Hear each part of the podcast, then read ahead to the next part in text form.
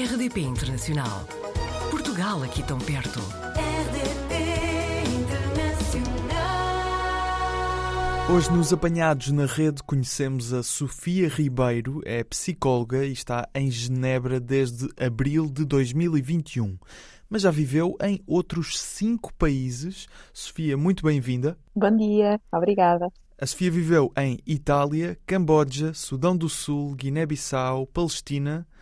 Depois de todos estes países, por que é que está na Suíça? Na verdade, tem sido sempre uh, relacionado com trabalho. Uh, inicialmente, não. Eu, eu, quando vivia em Itália, foi um, um estágio, uh, fazia parte do programa Leonardo da Vinci, que suponho que ainda existe. E no Camboja foi uma experiência de voluntariado, mas depois daí teve a ver com, com aquilo que eu faço. Eu trabalho em contexto humanitário tenho estado então a trabalhar essencialmente em missões.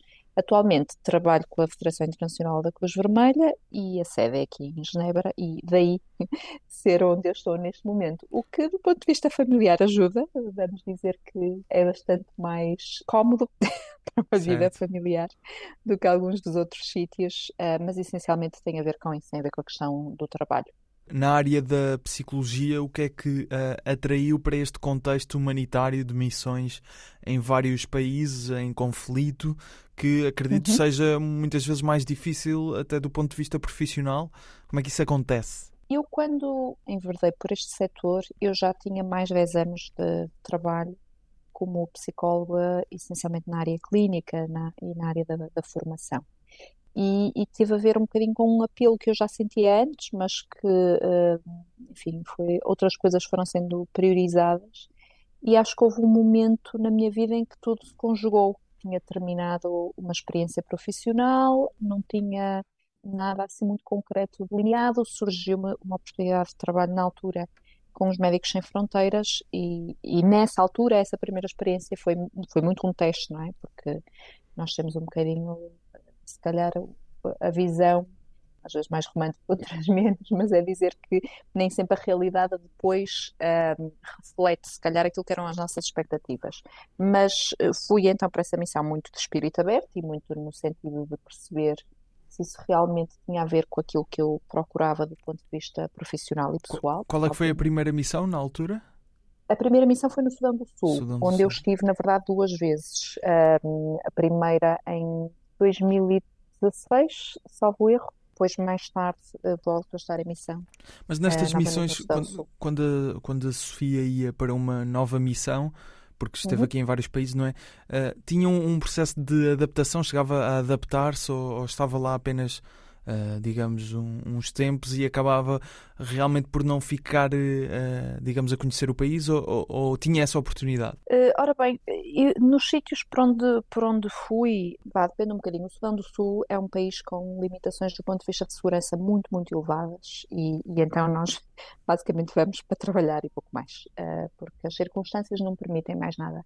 Ao mesmo tempo, também é um contexto onde há uma sensação de, de como, como, dizer, uh, em, em, que sentimos efetivamente o, o, valor da missão que estamos a prestar, porque, porque nos deparamos com um nível de, de necessidades que é muito grande e, e, e bom, e, é, e, são missões muito, muito focadas no trabalho em que não há espaço para, para praticamente mais nada. Mas outras missões, por exemplo, a Guiné-Bissau não, a Guiné-Bissau Guiné é, até pela questão da, da língua portuguesa e tudo mais, permitiu-se um, outro tipo de interação também.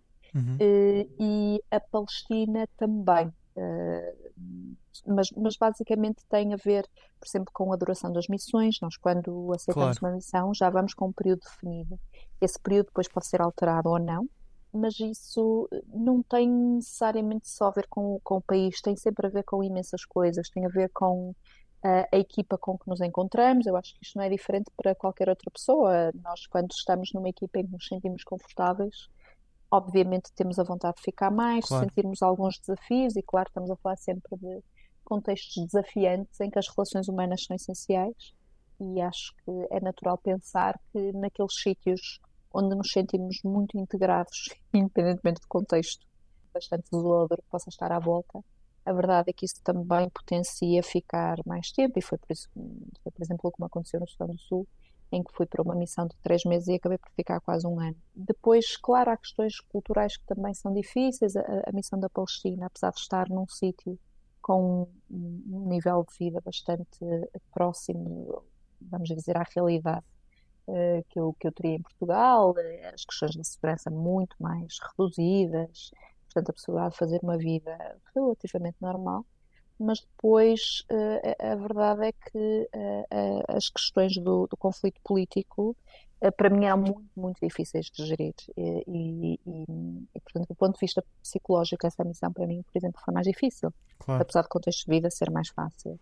E claro, depois também depende muito do que, do que se está a fazer porque depois cada missão uhum também desse ponto de vista é diferente e tem objetivos diferentes. E apesar destes contextos que nem sempre são, acaba por eh, poder explorar como se fosse turismo, não é? Uhum. Porque está em Sim. trabalho, não é? Tem vontade ou gostava até de voltar a viver num destes países? Eu confesso que tinha mais curiosidade em conhecer países novos, para ser franca. Uh, eu, eu acho que também, se calhar, quem trabalha neste setor ou quem trabalha em setores que implica viajar muito, eu acho que também são movidos um bocadinho por esse desejo de ver o mundo. E eu sinto que isso faz um bocadinho parte de mim uhum. também, tenho um bocadinho essa, esse desejo. A Sofia foi mãe há pouco tempo até, não é? Sim. E, e que... Agora a questão das viagens está um Exato, é em esse pausa. ponto. Mas a Sofia disse-me que até esteve em, em Portugal uh, durante a licença de maternidade. Uhum. Ten, tenciona regressar a Portugal? Eu tenho alguma dificuldade em fazer planos, eh, para lhe ser franca, e, e, por uma razão muito simples, é que cada vez que eu os planos as coisas aconteceram de uma maneira muito diferente e não necessariamente de uma maneira pior, entende? Claro. Então eu, eu reconheço que o setor em que eu trabalho um, também é, desse ponto de vista, é instável, não é? Porque move-se um bocadinho por aquilo que está a acontecer em diferentes momentos. Neste momento, a posição que tenho não é propriamente uma posição de missão, é uma posição diferente mas, por exemplo, não ponho de parte no futuro uh, voltar às missões, porque são uhum. dinâmicas diferentes e, e, é um tipo de alcance diferente também. Mas dizer-lhe assim agora concretamente uh, voltar a Portugal ou ir para outro sítio, confesso que não, não passo muito tempo a pensar nisso. Claro. Uh, por causa do que lhe expliquei. E, e, porque acho que ser surpreendida às vezes pela vida também é agradável. E no claro. meu caso, acho que tenho tido surpresas felizes, na verdade. Sofia, muito obrigado pelo testemunho e espero que portanto, a vida lhe continue a surpreender com, com novas viagens e novas missões, se, se for isso que estiver no seu futuro. Muito obrigado, Sofia. Obrigada, Gustavo. Foi um gosto. Portugal ao alcance de um clique. facebook.com barra rdp internacional. Portugal aqui tão perto.